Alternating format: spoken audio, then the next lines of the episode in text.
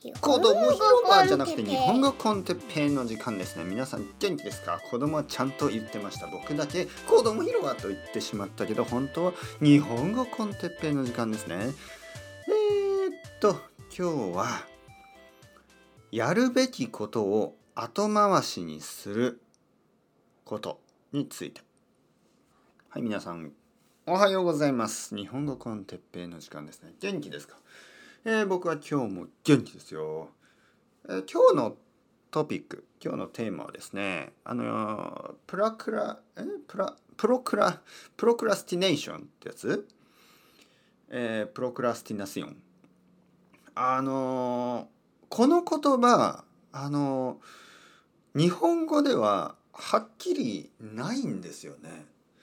えー、例えばあのなんかこうやらなければいけないことがありますよね。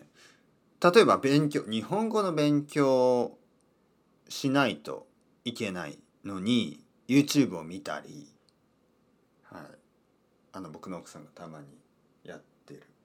いやいやここで言わなくてもいいですね。また怒られてしまいます。あの言わないようにします。まあ僕もしますよ。例えば僕はえー、っとね例えばまあ本当にじゃあポッドキャストを撮らないといけないのに YouTube を見たり。ね。まあ YouTube 最近僕あの本当にコントロールしてます。あまり見ないようにして。あのなぜかというと本当にあのこれは時間のプライオリティですからね。やらなければいけないことがある。それをやらないと あのまあ何も終わらないですよね、はい、やらなければやらないいけないことはやらなければいけないんですよ。もしそれを後回しにする。ね。後回しというのは後にする。えー、後でいいやというと後で忙しくなりますよね。だって後になったらまたあの子供が帰ってくる時間になるしね。えー、晩ご飯を作らないといけないとか掃除をしないといけないとかねさらにやらなければいけないことがどんどん出てくるんで今やらなければいけないことは今やった方がいいですね。やるべきことを後回しにするとその後にもっとやらなければいけないことがあるのでもう何もできなくなりますよね。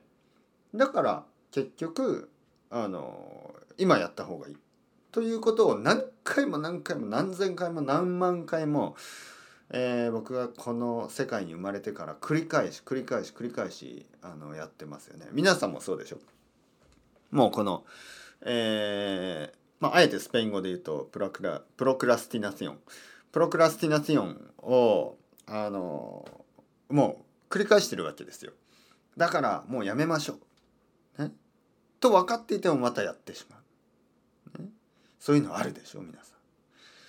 僕はだいぶ少なくなりましたけどね。でこの言葉は日本語であの今辞書で調べたんですけどなんかねちょっとしっくりこない。しっくりこないというのはなんかこう的確じゃない気がするんですね。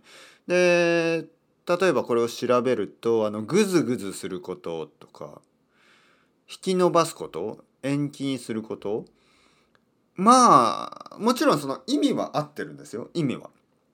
でもね例えばグズグズするってどちょっとニュアンスがやっぱり違って例えば僕の子供がですね朝あのまあ学校の準備をしますよね。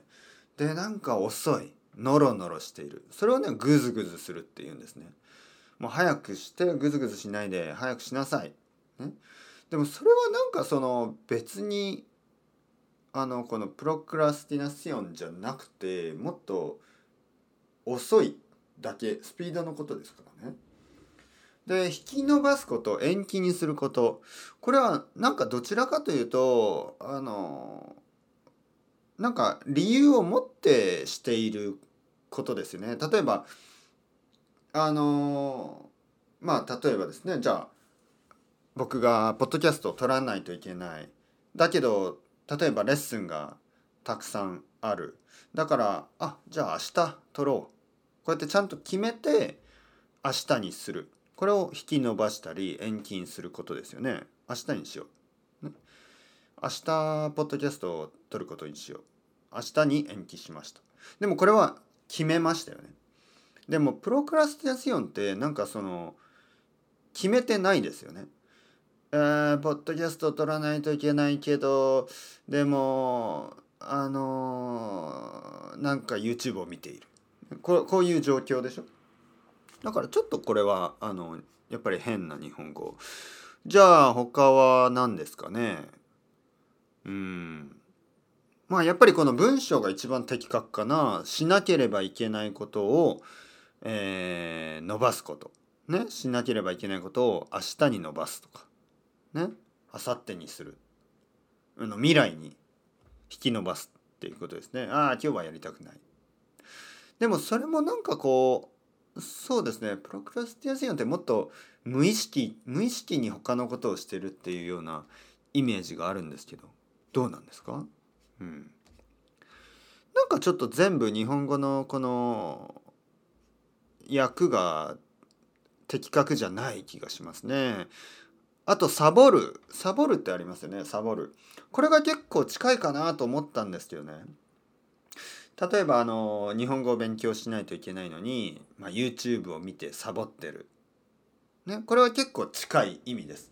ただサボるには他にもいろんな意味があってなんかあの例えばあの例えば僕がジムをサボる、ね、例えばジムに行かないといけないのにジムをサボる。行かない。ということですね。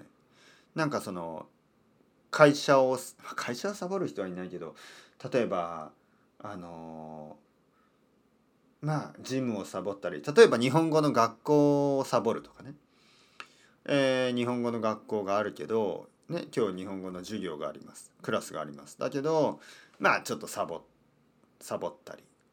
まあ先生に電話をまあマンツーマンだとサボらないでくださいね。だけどクラスの場合はまあいいかと思ってあのちょっと行かない日があったりしますよね。僕はスペイン語のレッスンもスペイン語のクラスですね。スペインバルセロナに行った時にスペイン語のクラスをサボったことが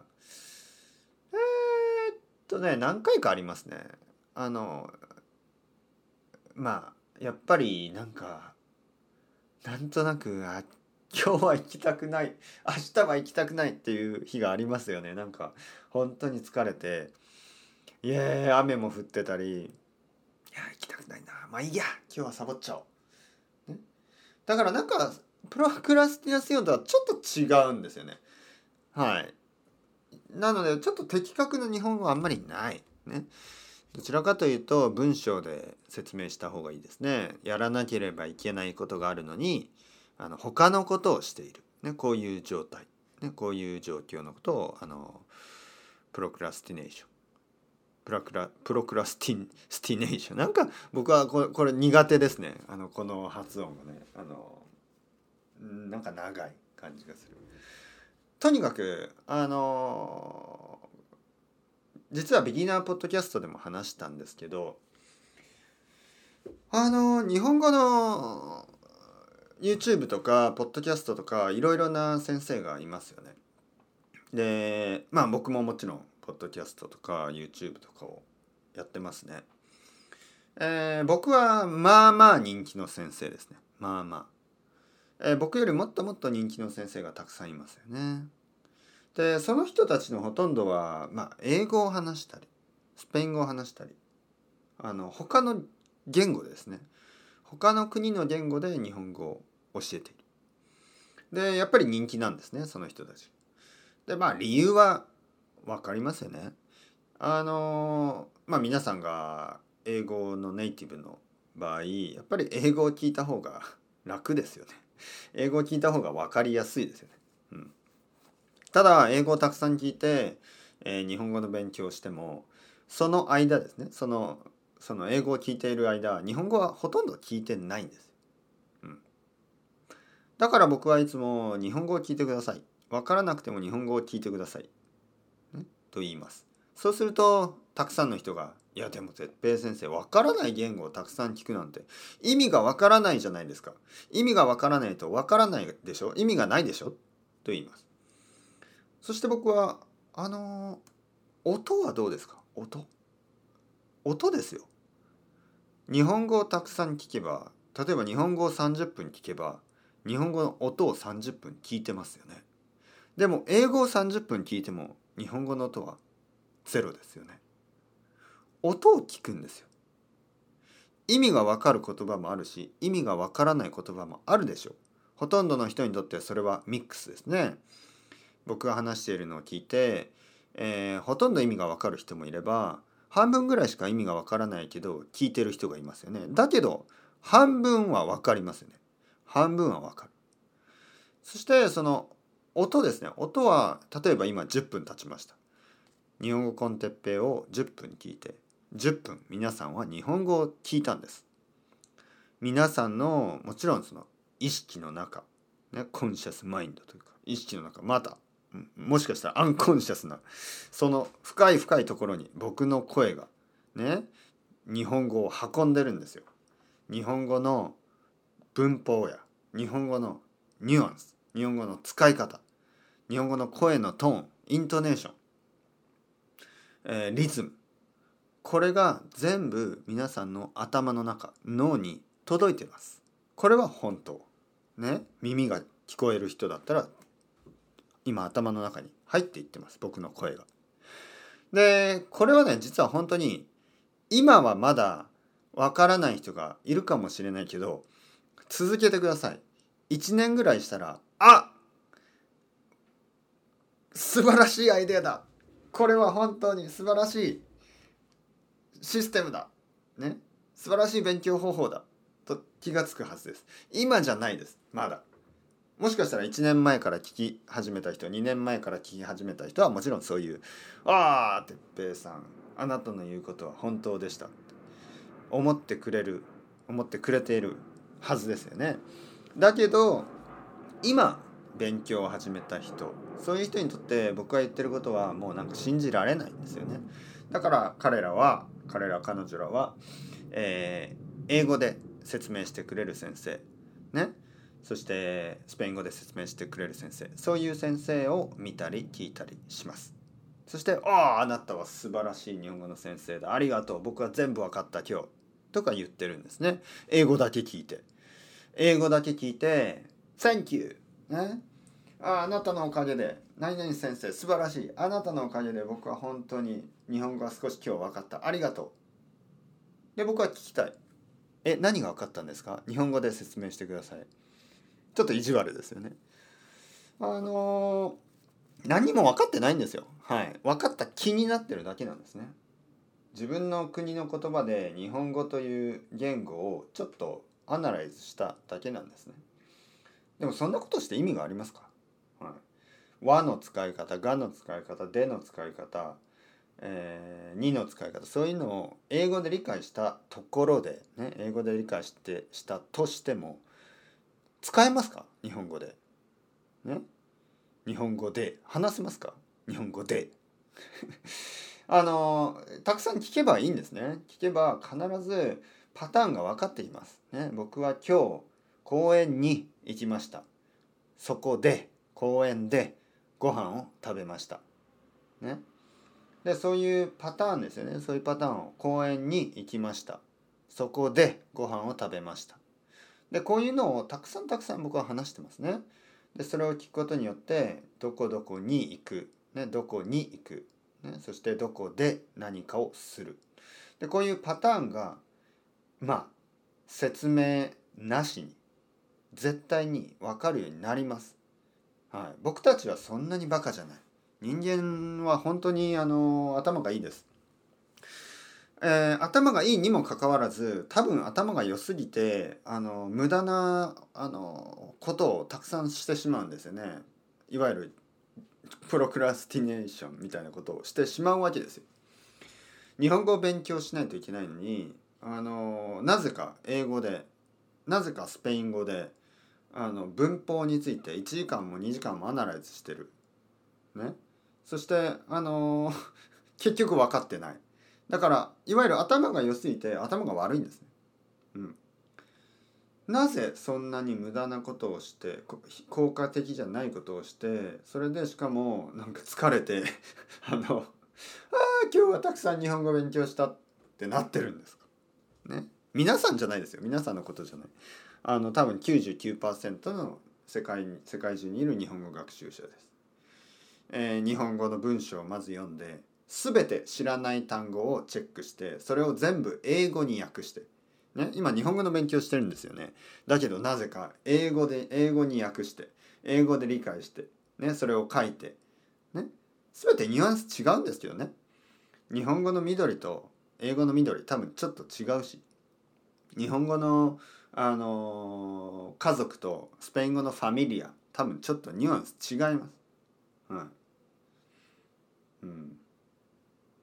まあまあまあ、まあ、一つ一つ説明するとちょっと大変なんでしないですけど、まあとにかく僕が言ってること皆さんだったら分かってくれたと思います。もうあのプロクラスティネーションやめてですねあの何かをやらなければいけない時はやっぱりそれをそのままするのが実は一番の近道です。ある人がですねあの僕とのりこさんのポッドキャストについてあのとても素晴らしい、まあ、レビューというかまあその説明ですよね。をあの彼のウェブサイトでしてくれました。そしてのりこさんがそれを僕に送ってくれて僕はそれを読みました。あの素晴らしいですよ。そして彼のあの YouTube ちょっと見て彼がどうやって日本語を勉強しているかを見たんですけどあの彼は、あれは多分スタジオジブリのまあアニメですよねそれをあの見て、えー、何度も何度もまあ繰り返してあのまああれは何ていうの？シャドーイングしてるんですよね。